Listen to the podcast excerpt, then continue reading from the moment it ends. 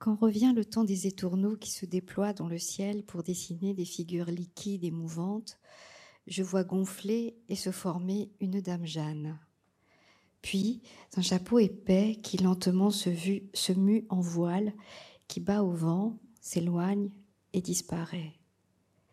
J'essaie de décrypter le ballet des étourneaux comme je décrypterais un rébut, en espérant que chaque tableau soit un mot, et mis bout à bout, ces mots forment une phrase, et soudain, cette phrase serait ma première, mon évidence. Quand revient cette année le temps de ces oiseaux qui empruntent, comme les hommes, des couloirs de migration suivant on ne sait quel vent favorable pour trouver plus de nourriture et plus de chaleur, je me demande comment ils les trouvent, ces chemins-là, ces oiseaux-là. Est-ce que subsiste la mémoire d'un passage à travers le ciel qui se transmettrait de bec en bec, d'année en année? C'est à la tombée du jour qu'ils apparaissent, c'est à la tombée du jour que nous sommes les plus vulnérables. Il y a ces minutes étranges, gris-bleu, glissantes, quand le soleil s'en va et quelque chose venu des fonds des âges remonte et se rappelle à nous. Une peur, une intranquillité, une fragilité. Nous pressons le pas, nos cœurs sont plus lourds et nos enfants pleurent sans raison. À la tombée du jour, j'arrête d'écrire et je me rends compte combien cette chose entreprise il y a quelques mois m'échappe.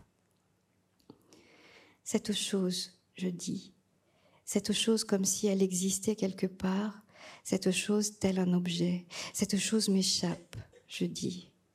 Elle n'est ni ici, ni là. Cette chose, c'est un récit sur mes grands-parents, et je ne l'ai encore pas trouvé aujourd'hui, à l'heure où s'agitent les étourneaux. Merci beaucoup, Natacha Apana, pour la lecture euh, du tout début euh, de La mémoire des lavés, publiée aux éditions euh, Mercure de France. Il s'agit d'un récit.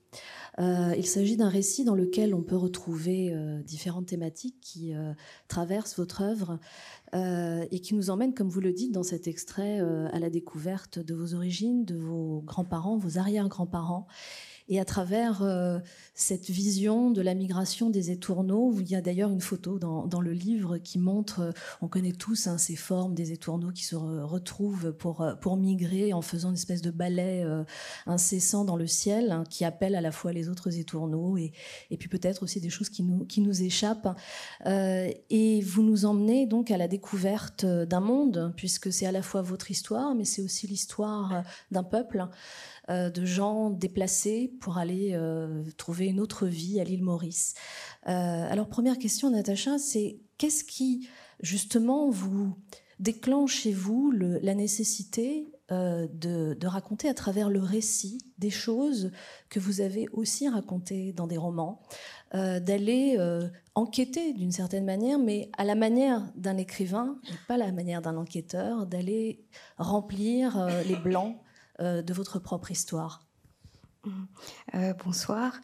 Euh, c'est un chemin un peu à, l'envers que, j'ai entrepris parce que mon premier roman raconte l'histoire de cinq Indiens qui quittent l'Inde, qui se retrouvent sur un bateau et qui arrivent à l'île Maurice. Quand j'ai écrit ce roman, euh, je ne savais euh, strictement rien de, ma propre histoire, à part euh, évidemment un fait historique que beaucoup de Mauriciens, de Réunionnais et d'Antillais partagent, c'est que nos ancêtres sont venus travailler dans les champs de canne pour remplacer les esclaves noirs dans les champs. Dans les champs.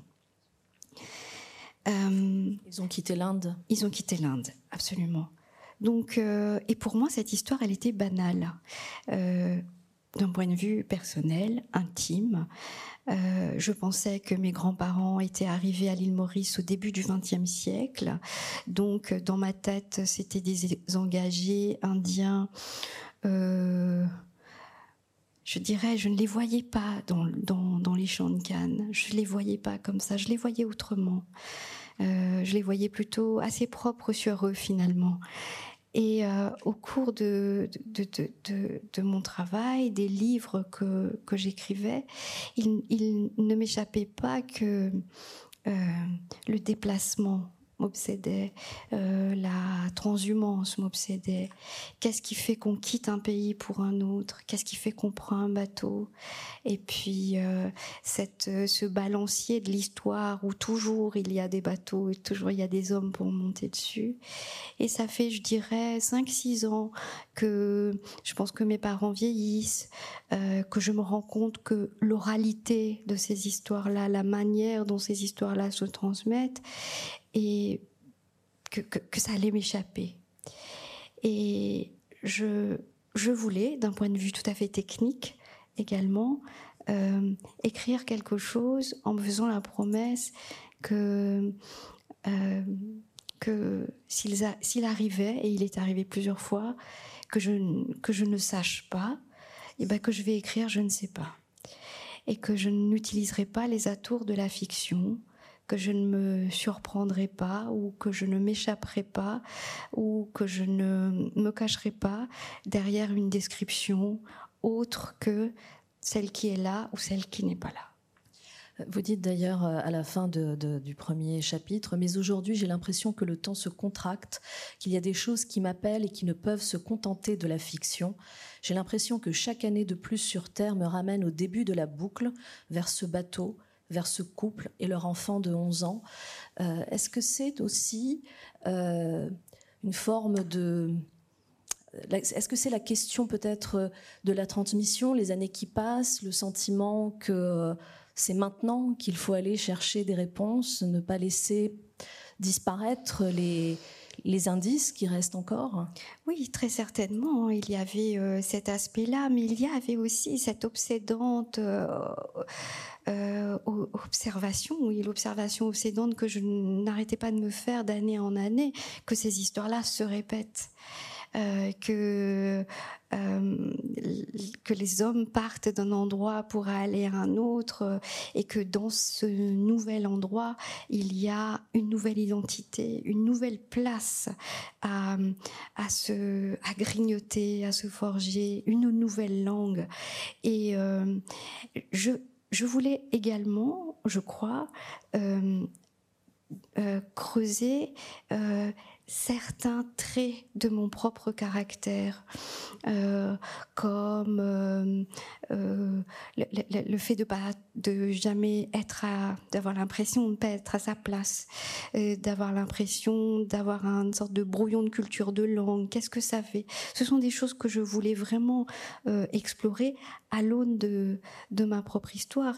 Et en réalité, euh, c'est un livre qui n'est pas du tout euh, à l'image de ce que je voulais, puisque c'est un livre euh, où j'ai redécouvert plusieurs aspects de, de, ma propre famille, des événements qui sont arrivés dans ma propre famille que j'ignorais totalement. Et alors, vous procédez comment? Parce que vous avez quelques histoires, comme chacun d'entre nous, j'imagine, qui font partie de la mythologie familiale. Mais vous êtes allé chercher plus loin. Comment avez-vous euh, procédé?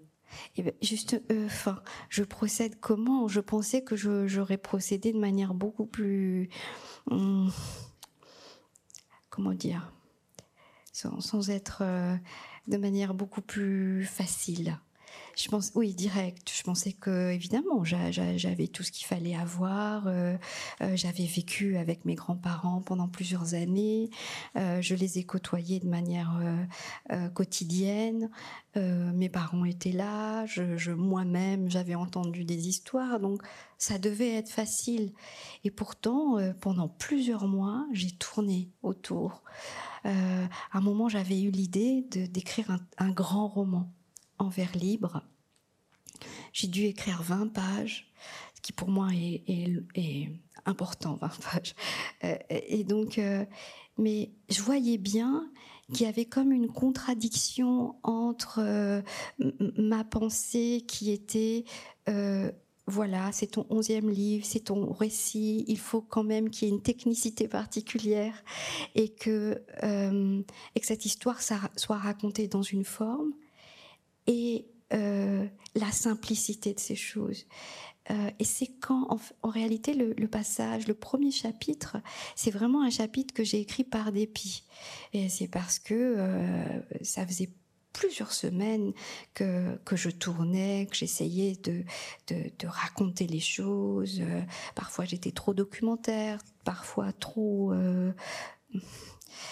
ça grattait trop. Et euh, à la fin d'une journée, euh, en octobre d'ailleurs, donc un peu plus d'un an, je vois les étourneaux à ma fenêtre et comme comme quelqu'un qui serait resté à sa table et n'aurait rien écrit de la journée, je me dis non, là maintenant ça suffit, il faut que tu écrives quelque chose. tu vas décrire le ballet des étourneaux. Et en réalité, quand je commence à faire ça, il y a comme un écho entre le ballet des étourneaux, de ce que j'avais lu, en anglais ils appellent ça des murmurations, euh, comme s'il il y avait un langage particulier de ce ballet des tourneaux. Et j'ai l'impression qu'en écrivant ça, simplement, je me débarrasse de toutes ces questions de technicité, de toutes ces questions d'intention réellement littéraire, et de se dire, en réalité, mon histoire a un début, et ce début-là, c'est en 1872, et ce début-là commence avec trois personnes. Donc je commence comme cela, tout simplement, et à partir du moment où j'écris ce ballet des étourneaux, où dans le ballet des étourneaux, il ne m'échappe pas qu'il y a un mystère, on ne sait pas comment ces figures sont faites, je me dis, euh, je ne vais pas essayer de résoudre tous les mystères de ce livre, et euh, plus je m'approchais et plus je voyais bien que la simplicité même que je recherchais par la forme, etc., il, se dénoue là, à partir du moment où je, je, décide de ne plus avoir d'intention littéraire. Alors, ce qui est intéressant, c'est que ces étourneaux euh, font euh, sont une image double d'une certaine manière. Ils sont à la fois, à travers leur ballet, euh, symbolisent un peu les circonvolutions de l'écrivain qui cherche justement son début. Et puis il y a aussi euh, la question de la migration, c'est-à-dire qu'on retrouve en réalité euh, tous vos sujets à l'intérieur de ce ballet. Oui, absolument, parce que les, les, étourneaux vont chercher de la nourriture, ils vont chercher plus de chaleur. Et non seulement ils font ça, mais chaque année, certains reviennent au même endroit. Et l'histoire de l'engagisme, c'est ça, c'est que les premiers euh, veulent chercher euh, euh, plus de nourriture. L'Inde est un, est un pays, à ce moment colonie britannique, dans une grande misère, et les îles à sucre, comme on les appelait très joliment, se retrouvent sans main-d'œuvre parce que l'esclavage a été aboli et sans main d'œuvre, mais avec euh, énormément de champs de canne et avec une, industrie sucrière en plein développement. Le sucre est une matière euh, précieuse, importante à cette époque, et euh, les premiers Indiens acceptent de monter sur des bateaux, acceptent surtout de transgresser un tabou qui est très important dans leur culture, c'est le tabou de, la traversée de l'océan Indien. L'océan Indien, ils l'appellent le Kalapani, ce qui veut dire l'eau noire, et ils estiment, enfin ils croyaient, que traverser l'eau, euh, quitter leur terre, monter sur un bateau et être sur cette eau noire pendant plusieurs semaines euh, les dépouillerait de leur identité, de leur indianité, et qu'ils deviendraient des, des sortes de pas de zombies mais de fantômes, d'êtres éthérés sans, sans nom, sans prénom, sans religion, sans culture. Et euh, les premiers qui font ça, quand même, c'est quelque chose de, de transgresser ce grand tabou-là. Ils le font parce qu'ils ont faim. Ils le font parce qu'ils ont besoin de, de travailler, mais ils ne savent pas tout à fait ce qui les attend. Oui, d'autant que vous parlez de dépouillement, euh, il y a ce passage euh, assez, euh, assez douloureux ou mélancolique qui est celui des numéros, c'est-à-dire que vous retrouvez des traces de vos ancêtres qui sont dans les archives réduits à des numéros, ou d'ailleurs vous dites que vous mettez un point d'honneur à apprendre ces numéros par cœur comme si vous alliez d'une certaine manière les réincarner, hein, ou en tout cas les préserver. Hein. Oui, parce que je ne sais pas pourquoi je je, je, je, ne savais pas qu'ils avaient des numéros. Et je me souviens euh, voilà, ce sont des fiches que, que moi j'ai obtenues assez tard. Hein. C'est des fiches que j'ai obtenues en, en 2021, je crois. C'est des fiches qui euh, d'immigration où il y a leur numéro, leur nom, euh, leur âge, leur taille, leur village d'origine. Et je trouve ça terrible, mais en réalité, on a un répétitif, l'histoire se répète, s'était répété et se répète encore sur les numéros. Et ce numéro, pour les premiers, était, euh, parce que leur nom était compliqué à prononcer, euh, difficile, et eux-mêmes ne sachant ni lire ni écrire, ils avaient du mal à dire leur nom. Ils parlaient, ne évidemment, ils ne parlaient pas anglais, mais euh, ils parlaient diverses langues. En Inde, il y a 2000 langues. Donc, donc le numéro devient vraiment leur identité.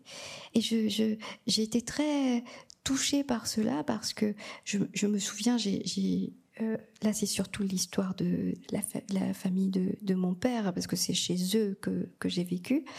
Euh, j'ai demandé à ma mère, par exemple, euh, voilà, d'où est-ce qu'elle sait à quelle année ses ancêtres sont venus? Et elle ne savait pas. Voilà, il y, a, vraiment un flou là-dessus. Elle ne sait pas, elle cherche et elle me dit, elle me rappelle plusieurs jours après et elle me dit oui. Alors c'est mon grand-père qui est arrivé.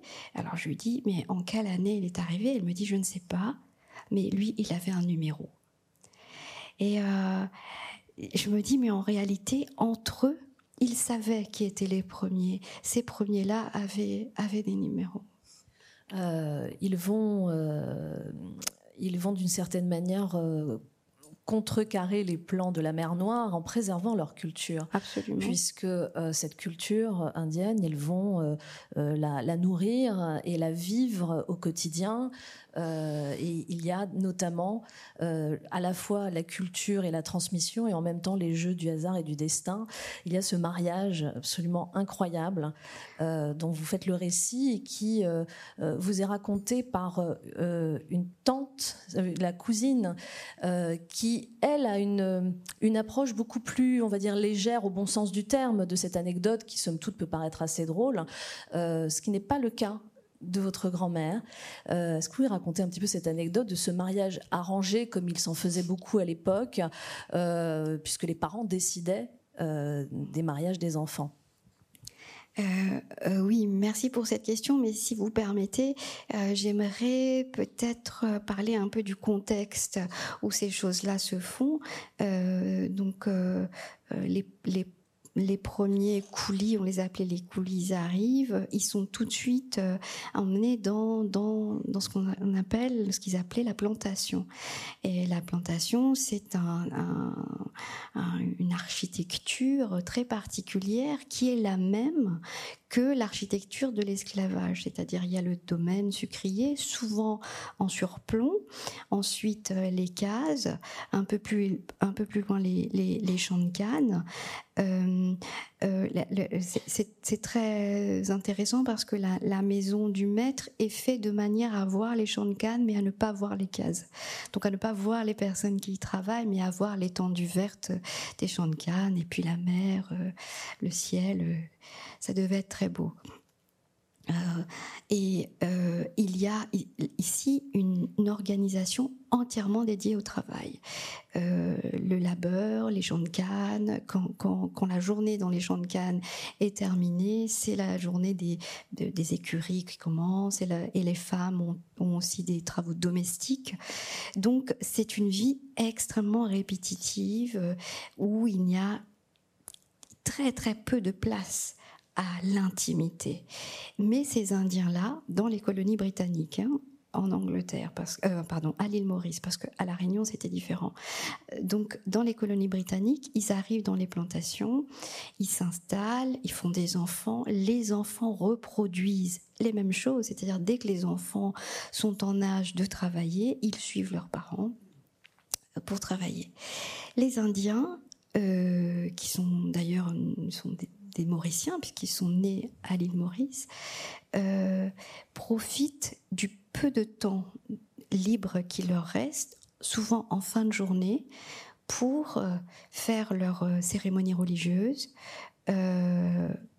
chanter parfois, louer leur, leur panthéon indien et organiser des mariages. Alors il faut imaginer ce que c'est qu'une plantation en, 1927, où c'est là où, ça se passe. La nuit est probablement euh, euh, très très noire, très épaisse, et euh, les familles s'arrangent entre eux pour marier les enfants. Selon leur caste, selon la provenance géographique. Et là, il y a un double mariage qui est organisé. Il y a deux frères, euh, l'aîné et le cadet. Euh, l'aîné de taille normale et le cadet est très très grand pour son âge, très euh, voilà, très fort, déjà très musclé, mais vraiment il est même exceptionnellement grand. Et donc ils décident, les parents décident de marier ces deux frères à deux cousines. les deux cousines, il y en a une qui est de taille normale, voilà je dirais, elle a 13 euh, ans, je crois. Et l'autre cousine qui a 12 ans, elle est menue, elle est petite. Et euh, une, une, ancienne, une aînée, dit bon bah pour des questions euh, d'harmonie physique, on va marier le grand avec la grande et le petit avec la petite. Et c'est la nuit et tout le monde a travaillé toute la journée. Et là, je ne sais pas ce qui se passe, mais il se trompe. C'est-à-dire le grand épouse celle qui est la plus petite et celui qui est moyen épouse celle qui est voilà. Et en fait, le grand c'est mon grand-père et la plus petite c'est ma grand-mère. Et ils se rendent compte après, ils se rendent compte que la méprise, la méprise est au cours de la cérémonie. Au cours hein. de la cérémonie, mais la cérémonie et la religion est quelque chose de très important. Donc la cérémonie a déjà lieu et ils peuvent plus rien faire. Donc, ce qui fait que mon grand-père a fait plus, plus d'un mètre 85, même quand il était un vieillard, et ma grand-mère faisait à peine un mètre 50. Et donc c'était un couple très désaccordé physiquement, mais d'une grande loyauté euh, les uns avec les l'un, enfin l'un envers l'autre. Et ça a été toujours leur particularité, ça, ce couple-là. Lui, on le voyait euh, où qu'il soit, dans n'importe quelle réunion familiale, parce qu'il traversait la pièce, il était très grand, euh, extrêmement bien bâti. Elle, on ne la voyait jamais, mais on l'entendait parce qu'elle était très bavarde, elle, aimait raconter des histoires. Et cette méprise-là, euh, moi je l'ai entendue quand j'avais 15 ans. Et c'est la matière des romans, ce genre de méprise, c'est la matière des histoires.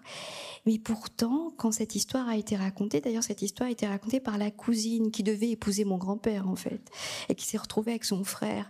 Et d'ailleurs après qui regrettait, parce qu'elle disait que mon grand-père était beaucoup plus beau, ce qui, était vrai, euh, et qu'elle aurait aimé euh, voilà, que les choses se passent comme prévu. Et euh, euh, elle racontait ça, elle riait, elle, était, elle trouvait ça très très drôle. Et mes grands-parents étaient tétanisés. Ils étaient euh, ils ne disaient rien, ils étaient euh, un peu choqués. Et euh, c'est la première fois de ma vie que je me suis rendu compte, parce qu'ils étaient déjà assez vieux, que des vieilles personnes avaient pu c'est comme si je les voyais adolescents, comme un palimpseste comme ça devant moi, et je les, je les revoyais avec leur visage, leur timidité. Euh, ma grand-mère, euh, à peine 12 ans, menue comme une enfant, euh, bavardant. Peut-être c'est à cause d'elle que cette méprise, elle bavardait tellement que elle s'est mise à voilà. Et c'était, c'est comme si j'avais traversé le temps, vous voyez. Et je crois que l'exercice de la fiction et de la non-fiction, c'est également ça. C'est la tentative de traverser le temps, d'attraper une émotion qui vous est perdue à jamais, qui est parce que vous ne l'avez pas éprouvée, mais que vous avez éprouvé le souvenir de cette euh, émotion-là qui n'est pas tout à fait la même. Bien sûr. Euh, est-ce que vous avez le sentiment, justement, en, découvrant ça, en vous découvrant quasiment euh, euh, à regarder par le trou de la serrure du temps, hein, d'une certaine manière, vous dites que votre grand-mère, ça la faisait pas rire du tout, en fait, cette anecdote. Est-ce que vous avez le sentiment que votre quête d'écrivain peut porter d'une certaine façon atteinte à une certaine pudeur Est-ce que ça a été complexe euh, Parce que nous, euh, dans notre quotidien contemporain, ça nous paraît tout à fait normal et banal d'évoquer des souvenirs de famille, etc. Mais j'ai eu le sentiment que euh, c'est pas le cas euh, de, de, vos, de vos grands-parents. C'est-à-dire qu'il faut préserver quelque chose et justement, ce qui est dans le passé appartient au passé.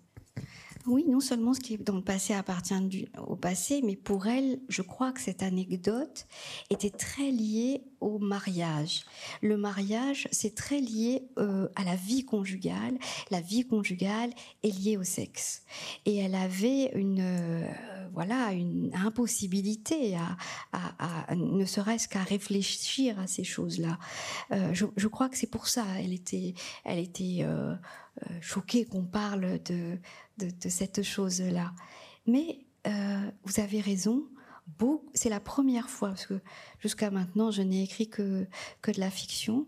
C'est déjà pas mal, hein, je ne dis pas que c'est pas bien, mais euh, il, m'est apparu de manière extrêmement palpable la, ma responsabilité et, parfois aussi ma puissance. Parce que euh, euh, par exemple, pour prendre euh, l'exemple de mon grand-père, euh, dans ce livre est révélé son incarcération, puisqu'il a été incarcéré. Ensuite, il a été expulsé de la plantation. Et je me suis posé la question s'il aurait voulu que cette histoire-là soit racontée, puisque c'est une histoire qu'il n'a jamais racontée, lui. Il n'a jamais voulu en parler. Et je me, je me disais que, à nouveau, à mon tour, je les ai figés. Je les ai figés dans quelque chose, dans une image, dans une identité. Et euh, j'ai essayé de le faire de la manière la plus euh, pudique possible, sans euh, en ne, voyez, aujourd'hui le monde, il n'y a pas de, il n'y a pas de place à l'ombre. Il n'y a pas de place à l'ombrage, à, la, à un peu de mystère, à autre chose qu'on ne dit pas. Il y a une sorte de, de, euh, comment dire, de besoin de vérité. Mm. Euh, et euh, j'ai essayé de, voilà, la vérité c'est une chose, mais il y a aussi moi qui raconte. Bien sûr. Et puis, euh, vous dites que vous les avez peut-être figés à nouveau, mais d'une certaine façon, euh, en racontant, rien n'est gratuit. C'est-à-dire que quand vous racontez cette incarcération, puisque vous prenez justement cet exemple, euh, c'est peut-être aussi une manière de mieux comprendre leur vie. leur alors combat c'est peut-être le mot est peut-être fort mais en tout cas leur leur rébellion, leur, euh, leur victoire et leur défaite, parce que justement, pourquoi avait-il en prison? Euh, Parce qu'il se rebiffe à un moment donné. Et donc en racontant cette révolte de votre grand-père qui se finit par une incarcération, d'une certaine manière, vous racontez aussi l'histoire de, de, tous ces gens qui vivent dans le contexte que vous avez décrit tout à l'heure, dans des conditions quand même difficiles, mal payées, euh, à devoir aussi rendre des comptes à des gens qui, comme vous le disiez tout à l'heure, ne regardent que la mer et la beauté des plantations. Hein. Oui, et puis surtout, euh, le jour où il se, il se rebelle, euh, c'est le, jour où on lui dit qu'il n'a pas fait son quota de travail.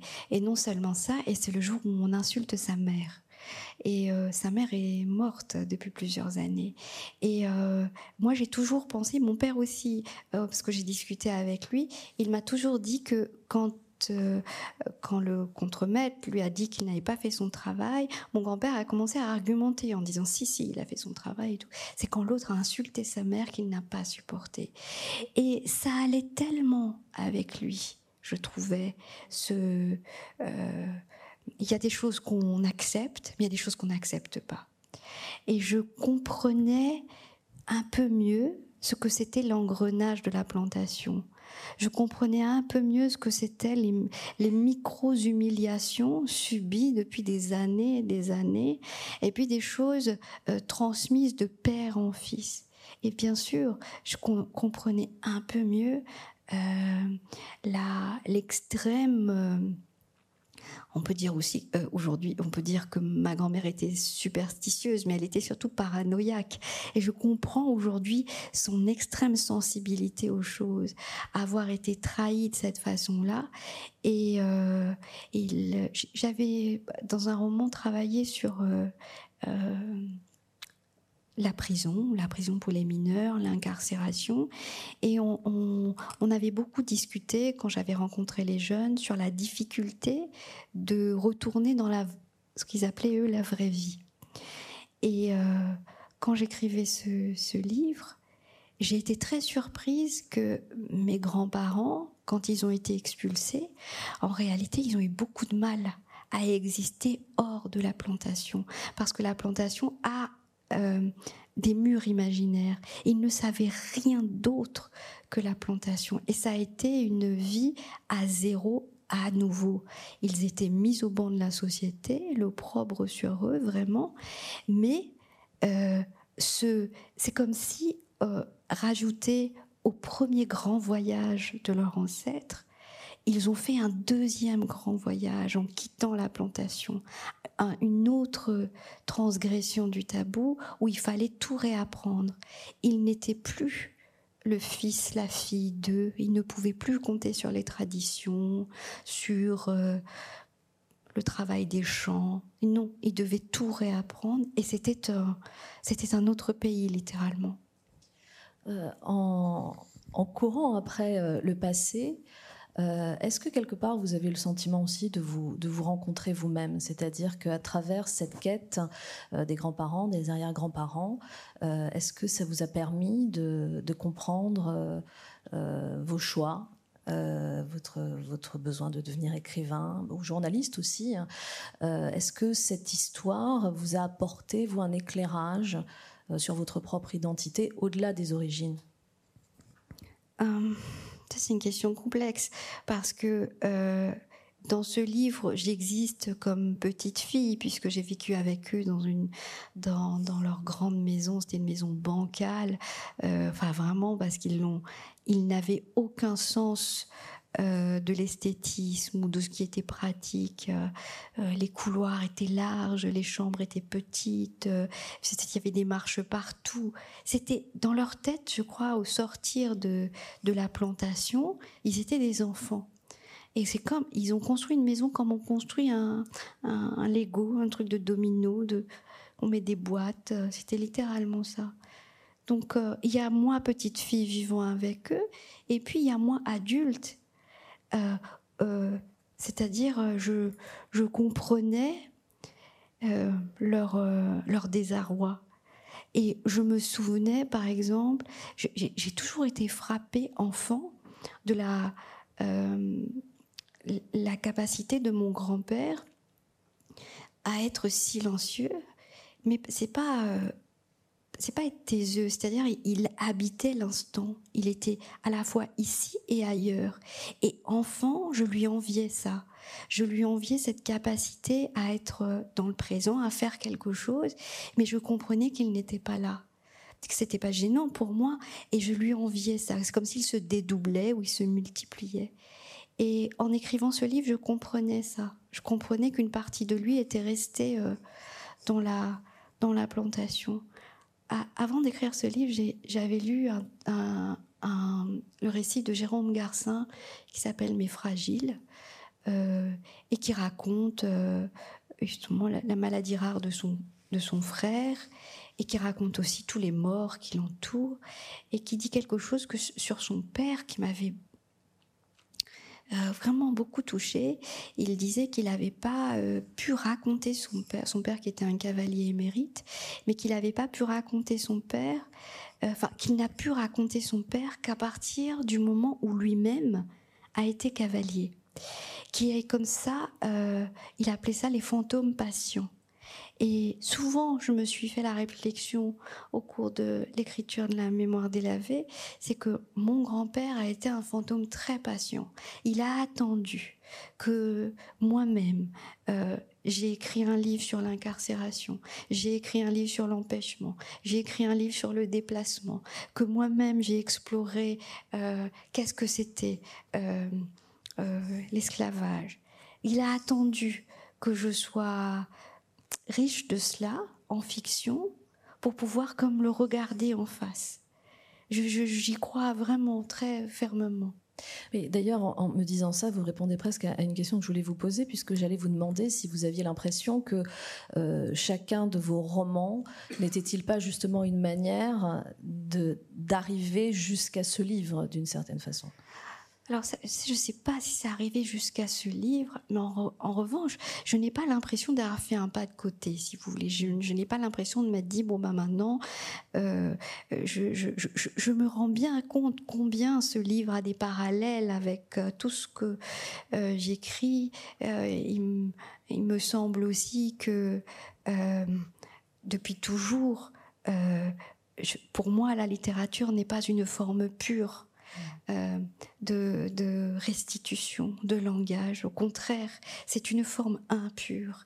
Et souvent, dans l'histoire de mes grands-parents, ce mot-là, impur, sale, ou, euh, ou pas bien, pas propre, est revenu. Et j'avais à cœur aussi d'écrire cette impure-là, cette chose qui n'est ni classique, ni pas classique, ni propre, mais qui est entre deux, qui est entre le silence de quelque chose qui n'a jamais été transmis et, et moi qui écris dans une langue qu'ils ne comprendraient pas s'ils étaient vivants.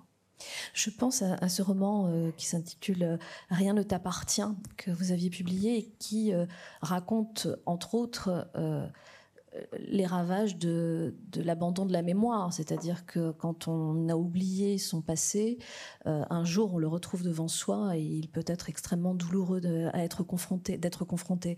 Et, je me suis dit que voilà, finalement, euh, aller chercher quelques réponses, pas toutes, vous l'avez dit, mais aller chercher quelques réponses sur votre histoire, c'est une manière justement de ne pas tomber dans cet écueil, de ne pas tomber dans ce piège, mais de, au contraire, euh, se dire je je vais regarder mon histoire parce que, euh, euh, parce que de toute façon, elle, elle, se rappellera à moi si je ne vais pas au-devant des choses. Mmh, oui, oui. de temps en temps, évidemment, j'allais à la recherche de cette mémoire-là, mais de temps en temps, j'avais l'impression qu'il y avait aussi un appel de l'autre mmh. côté, euh, qu'il y avait certaines choses, euh, qu'il était temps pour moi de, de, de dire, oui, ça, ça, ça a existé, ça.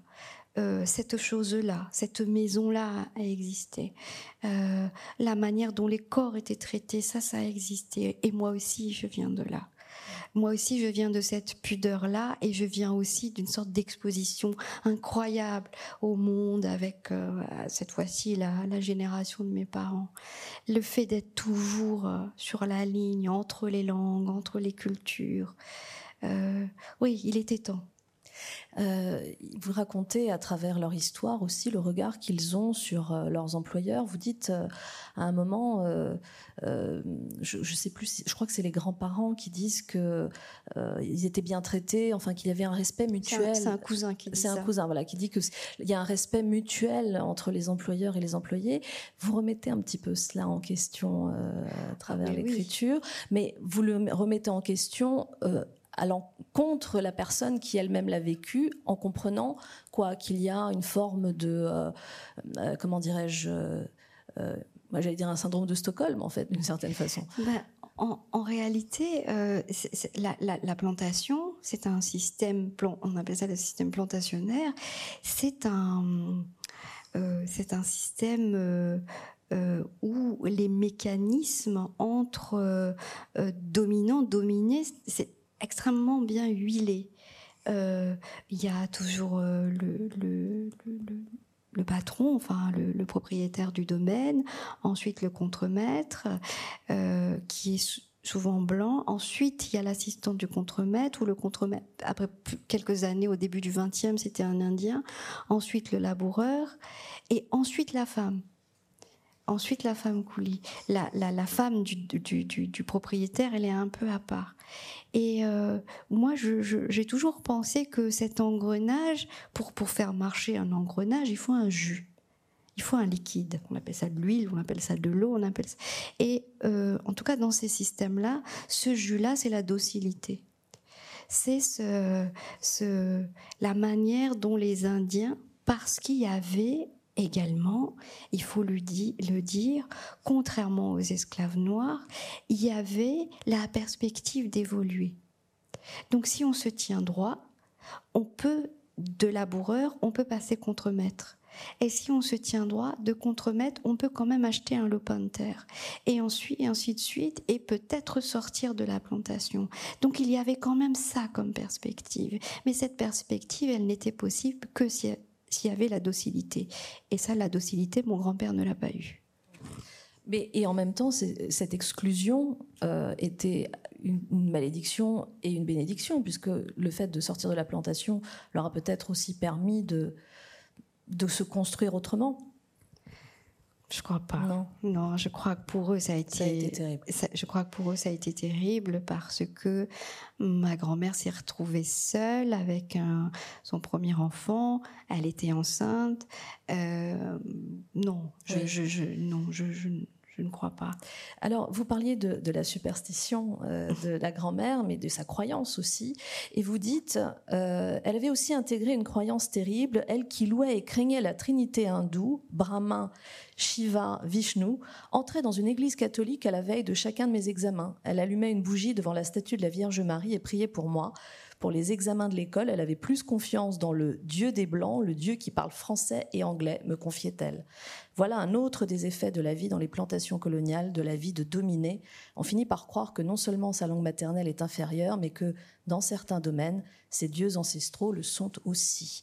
Là aussi, on est dans cette espèce d'emprise en fait d'une culture de façon très insidieuse euh, qui, rabaisse oui, ça rabaisse déjà de manière assez, euh, je dirais, euh, pratique, puisque son culte, on ne peut le faire que à la fin de la journée, dans le noir, dans un coin ce n'est jamais affiché. Et quand c'est affiché, c'est parce que c'est tellement différent d'un culte chrétien, euh, avec une langue différente. Donc c'est considéré comme étant un peu de la sorcellerie, un peu des choses. Donc on finit par croire que c'est des choses à cacher, que c'est une identité dont il faut avoir un tout petit peu honte. Oui, ma, grand-mère, elle était marrante pour ça. Hein. Elle, euh, elle, me, disait, en tout cas pour les examens, c'était le, dieu des blancs. Et ça m'amusait beaucoup parce que elle ne disait jamais, euh, il faut que tu apprennes bien le français, l'anglais ou les mathématiques. Elle disait, il faut que tu apprennes bien euh, anglais, français, mathématiques. Elle les utilisait sans article et euh, comme si c'était des personnes vivantes, avec une majuscule, c'était des prônes, des voilà. Euh, et ça m'amusait. Je me disais que, en fait, je pense qu'elle en avait un peu peur, mais forcément parce qu'elle les connaissait pas. et mais ceci étant dit, euh, elle a toujours été un peu euh, écuménique dans sa manière de, de voir les choses euh, et de un grand respect, un grand respect, c'est-à-dire de comprendre que, certaines choses étaient très personnelles que c'était l'ordre de l'intimité. Peut-être parfois, euh, quand, on, quand, il fallait les examens, peut-être que c'était mieux, un côté assez pragmatique, hein, c'était mieux d'aller prier ce Dieu-là, mais elle avait énormément de respect pour la religion des autres, parce que je crois que son rapport aussi à la religion était très intime, très personnel, et c'est quelque chose qu'elle ne, elle ne partageait pas, mais elle n'affichait pas non plus. Euh, il y a des photos dans ce livre. Euh, alors, il y a notamment une photo des étourneaux, bien sûr, mais il y a surtout des photos beaucoup plus personnelles qui sont euh, des photos notamment de votre grand-mère. il y a, je crois, vos parents. Qu'est-ce qui a déterminé le choix de ces photos qui, me semble-t-il, ne sont pas juste de l'illustration, mais viennent raconter quelque chose? Parce que là, je dis, par exemple, il y a une photo de, de vos parents, mais c'est de dos, par exemple. Oui, oui, c'est vrai. Euh, c'est euh, Colette Felous qui dirige euh, cette collection et je, moi, je craignais beaucoup la partie illustration. je ne savais pas très bien comment oui, comment euh, appréhender cela, quelles photos est-ce qu'on peut mettre. Euh, en même temps, je ne voulais pas des photos générales. Vous savez, quand on parle de d'Inde et, de l'île Maurice, euh, on a vite fait de mettre des photos de cocotiers et de mer. Hein, donc, je ne voulais pas du tout de ça. Donc, je lui avais demandé quel est le minimum. elle m'avait dit, oh, le minimum, c'est 10 illustrations. Je crois qu'il y en a 12. Et, les deux autres illustrations, c'est celles qu'elle a, elle a ajoutées. très bien d'ailleurs. moi, alors peut-être c'est parce que j'ai été journaliste. Je ne voulais pas d'une photo qui illustre un texte. Je voulais vraiment que les photos soient une autre porte à, ce récit-là, euh, qu'elles apparaissent, voilà, qu'elles arrivent comme des apparitions, qu'on lise quelque chose, qu'on tourne une page, et que là il y a le visage de quelqu'un qui n'est pas forcément le visage de celui dont on parle, mais que ça ouvre l'imaginaire peut-être, mais que ça ouvre quelque chose, qui une autre porte d'entrée. J'aime beaucoup à penser que c'est des, oui, c'est des apparitions dans le texte, et que c'est des d'autres fantômes qui qui peuplent ce texte-là. Euh, vous avez évoqué tout à l'heure la peur de la mer chez les Indiens qui, quittaient leur, pays. Euh, finalement, vos grands-parents, eux, n'avaient pas peur de la mer, ils l'aimaient même. Vous en parlez, le rapport à la mer, qu'est-il devenu justement dans votre famille? Ah oui, c'est très intéressant parce que ma famille, moi je suis née à l'île Maurice, mes parents sont nés à l'île Maurice, mes grands-parents aussi. Euh, donc nous sommes mauriciens, nous sommes créoles, euh, insulaires, et la mer a un présente. Euh, quand j'étais plus jeune, la mer était euh, un horizon enfermant, un horizon. Euh, aujourd'hui, c'est différent. On, va à la mer très souvent, mais on va aussi à la mer pour se purifier. Il y a un je sais pas comment on pourrait dire ça? Est-ce que c'est une pratique? Est-ce que c'est une, je sais pas, un rite? On dit que quand on est, ça nous arrive tout le temps, enfin souvent, quand on est un peu accablé de malheur, vous savez, on dit toujours un malheur n'arrive jamais seul, que ça n'arrête pas, qu'il faut aller à la plage habillé à l'aube, rentrer dans l'eau et se déshabiller dans l'eau et ressortir euh, nu comme à son premier jour et qu'on serait d'une certaine manière lavé et qu'on laisserait à la mer euh, ses oripeaux d'une certaine manière. Et, euh, et euh, j'ai toujours trouvé que c'était très beau comme voilà, c'est une très belle allégorie des choses qu'on laisse. Et mon père est un très bon nageur. Il va et, et petite, ça m'inquiétait beaucoup de le voir nager très très loin et qu'il ne soit plus comme un, petit point noir. Euh, et moi, j'ai peur de l'eau. pas, enfin, j'aime beaucoup l'eau. Euh, je rentre toujours dans l'eau en courant, mais je regarde toujours si j'ai pied. Et si, à partir du moment où je n'ai plus pied, je, recule. Donc en, fait, euh, si vous allez à Maurice et que j'y suis, vous verrez que je nage de manière euh, parallèle, horizontale. horizontale, voilà, exactement. Je ne vais jamais vers le fond. J'ai toujours un peu peur, et je me dis que c'est. On m'a dit que ça s'appelait. Euh, on m'a dit que ça s'appelait une peur transgénérationnelle que ça m'avait été, bon alors je sais pas si c'est vrai ou pas, mais que j'ai toujours l'impression qu'on va, qu'on va m'inspirer peut-être que quelque chose m'appelle et que ça va me ramener à autre chose. Euh, vous racontez la mort de votre grand-père hein, euh, et de votre grand-mère. Euh, et vous les racontez, j'étais à la fois touchée et surprise comme s'il ne s'agissait pas de la même personne entre celles dont vous racontez les histoires et celles qui euh, sont à la fin de leur vie. Euh, comment dirais-je? Euh, Comme si ces personnes très âgées qui sont déjà avec dans l'antichambre hein, de, l'autre monde n'étaient plus celles que vous aviez euh, connus euh, enfants et qui euh, avaient porté en eux toutes ces, toutes ces histoires. pourquoi est-ce qu'il était important que vous mettiez presque un point final en fait à ce récit à travers leur décès? Ben,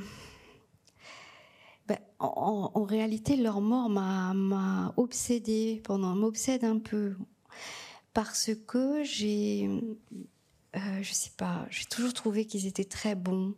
C'était des gens qui faisaient énormément de bien autour d'eux, euh, qui étaient toujours euh, soucieux des autres. Et j'ai trouvé qu'ils étaient, que leur mort était pénible, que la manière dont ils sont partis était difficile. qu'ils étaient ramenés à, la maladie. Bien que très âgés, hein, oui, oui, c'est sûr, mais peut-être aussi parce que je les ai toujours vus tellement affairés et, que de les voir euh, allongés, euh, euh, ils avaient à presque dix ans d'intervalle la même position. Oui, ça m'a beaucoup, ça, m'avait beaucoup heurté. J'aurais peut-être aimé qu'ils meurent. Ouais, c'est terrible à dire. Hein. Peut-être que j'aurais aimé qu'ils meurent dans les champs de Cannes. parce tant qu'ils, euh, je veux dire, la veille d'être alités, ils étaient encore dans les champs. Ils ne pouvaient pas, en fait, s'en extirper. Euh, ils étaient très attachés à la terre, très attachés à la canne à sucre de manière générale. Des, êtres en mouvement en permanence, toujours, hein. toujours les étourneaux, toujours, ce mouvement. Euh. Ouais, ouais, toujours. Et euh, je sais pas, c'est comme une, une fin que, que je n'arrive pas à, à accepter totalement. Euh, être entre deux mondes, euh, ça a été le cas euh, de vos ancêtres qui sont arrivés de l'Inde à l'île Maurice. vous disiez les peurs transgénérationnelles, mais il y a aussi d'autres choses qui, se répètent, puisque vous-même, vous vivez d'une certaine façon entre deux mondes. D'abord, vous, vous, avez quitté l'île Maurice, vous me disiez, vous aviez 20 ans la première fois. et le lien, il est évident, on le retrouve dans votre œuvre, il est, euh, il est encore présent dans ce récit. Euh, simultanément, vous êtes euh, une écrivaine française. Est-ce que vous, vous avez le sentiment qu'il y a une sorte de, jeu de miroir de, cette idée de, de, vivre entre deux mondes, toujours, encore et toujours? Peut-être, mais pas forcément le monde de l'île Maurice. Euh, je ne sais pas très bien comment euh, l'expliquer clairement. Euh, je, je, je, je, crois que j'écris et, je continue à écrire parce que c'est la possibilité incroyable d'être un autre de d'évoluer dans quelque chose d'autre, de euh, moi qui ai un peu voyagé, de pouvoir rentrer directement dans quelque chose comme euh, comme jamais on ne peut entrer. Donc euh, j'ai l'impression d'évoluer entre plusieurs plusieurs mondes et pas simplement celui de l'île Maurice. Peut-être que j'évolue plus, on pourrait dire, dans un entre un monde continental et un monde insulaire plus que, vous voyez, des pays euh, euh, nommément, euh, voilà, la France ou l'île Maurice. Je vois bien que euh, la, manière dont j'écris la nature, par exemple, elle est, particulière. Et ça, je pense que c'est parce que je, suis une insulaire, je suis une créole.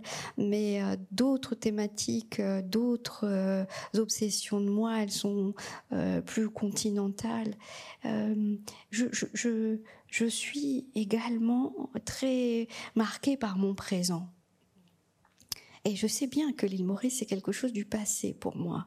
Mais d'un passé. Euh, alors, euh, c'est pas quelque chose du passé, pas d'un point de vue euh, intime et personnel, puisque mes parents sont encore vivants, ils y vivent toujours, mais d'un point de vue social, c'est quelque chose du passé pour moi, parce que je n'y vis plus et donc, vraiment, il y a des choses que je ne connais plus, que parfois que je ne comprends plus. Et je, me dis, il faudrait que j'y retourne pour comprendre ce qui se passe. J'aime bien comprendre ce qui, se passe. Euh, d'un point de vue géopolitique aussi, je me rends compte que ça m'échappe m'échappe un peu parce que c'est un euh, l'île que j'ai connue était une île indépendante plutôt asiatique qu'africaine et aujourd'hui ça devient une île très indienne et euh, avec euh, des partis pris sur le le territoire maritime mauricien par l'Inde un, repli communautarisme communautariste pardon qui est très marquant euh, et c'est des choses que j'observe, mais que, mais sur lesquelles je ne, je ne peux pas écrire. Je ne souhaite pas écrire parce que j'écrirais d'un endroit qui est trop loin. Et mon présent, il est ici. Vous, voyez ce que, ce que je veux dire? Et ça, je vois bien que c'est une distance, mais, mais l'écriture, c'est un exercice de la distance. Est-ce qu'on écrit les yeux dans les yeux? Est-ce qu'on écrit la main dans la main? Ou est-ce qu'on écrit avec plusieurs années de, de distance? Et je vois bien que mon intimité, mes émotions, souvent, sont autour de l'eau, de l'île, mais voilà, ce qui me travaille, la relation entre entre les gens, l'asservissement des hommes par d'autres hommes, c'est quelque chose qui que, que, je puise dans, dans, dans l'actuel, dans le présent. Euh, vous disiez en début d'échange que vous avez pris le parti de pouvoir dire je ne sais pas, euh, ce qui en général est l'inverse du travail de romancier qui au contraire va remplir les angles morts.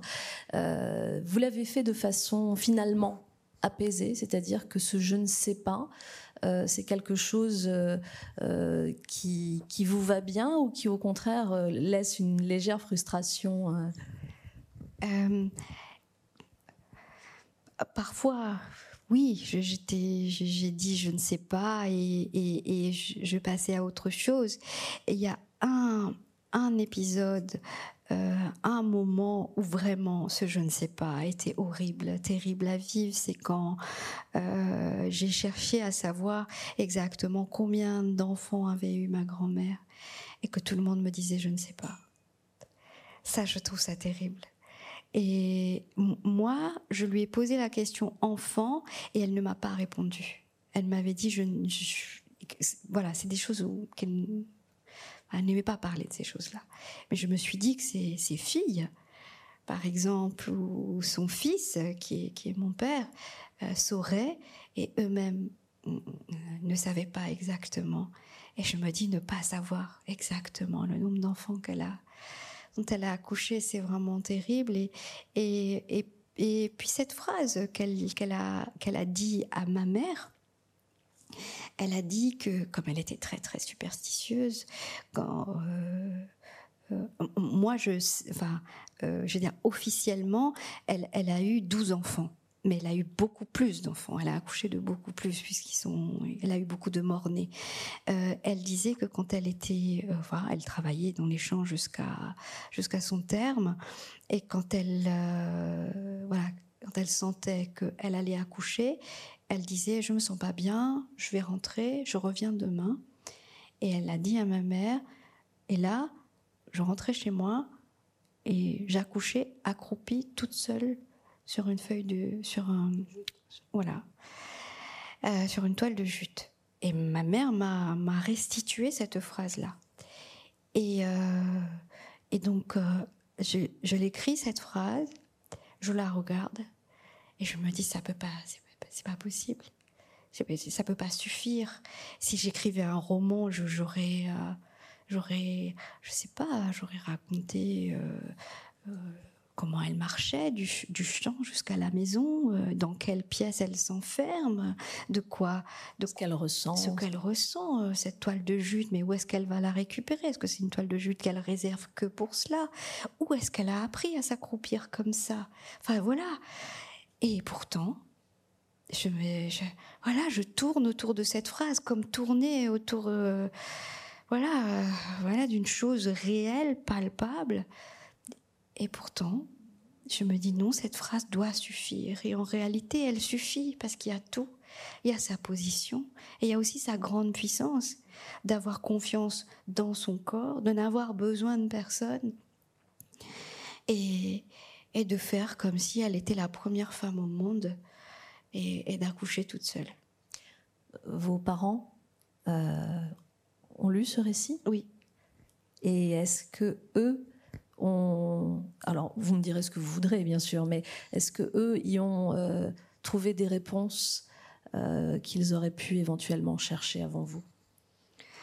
Euh, malheureusement, je crois qu'ils ne cherchaient pas avant moi. Je crois que l'envie, vous savez, je me souviens, il y a plus d'un an, j'ai dit à, mon père, euh, je lui posais des questions de manière toujours un peu détournée. Hein. Je ne dis pas les choses euh, parce que je sais qu'il va pas me répondre.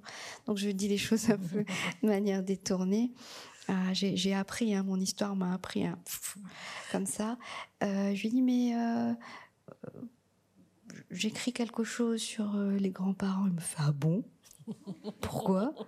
Mais vraiment. et il m'a dit est-ce que ça va être est-ce que ça va être publié pas dans le sens ou est-ce que j'ai envie d'être publié Mais est-ce qu'il il y aura assez de valeur, de sens pour être publié que quelqu'un va vouloir le publier en fait. de, le lire surtout.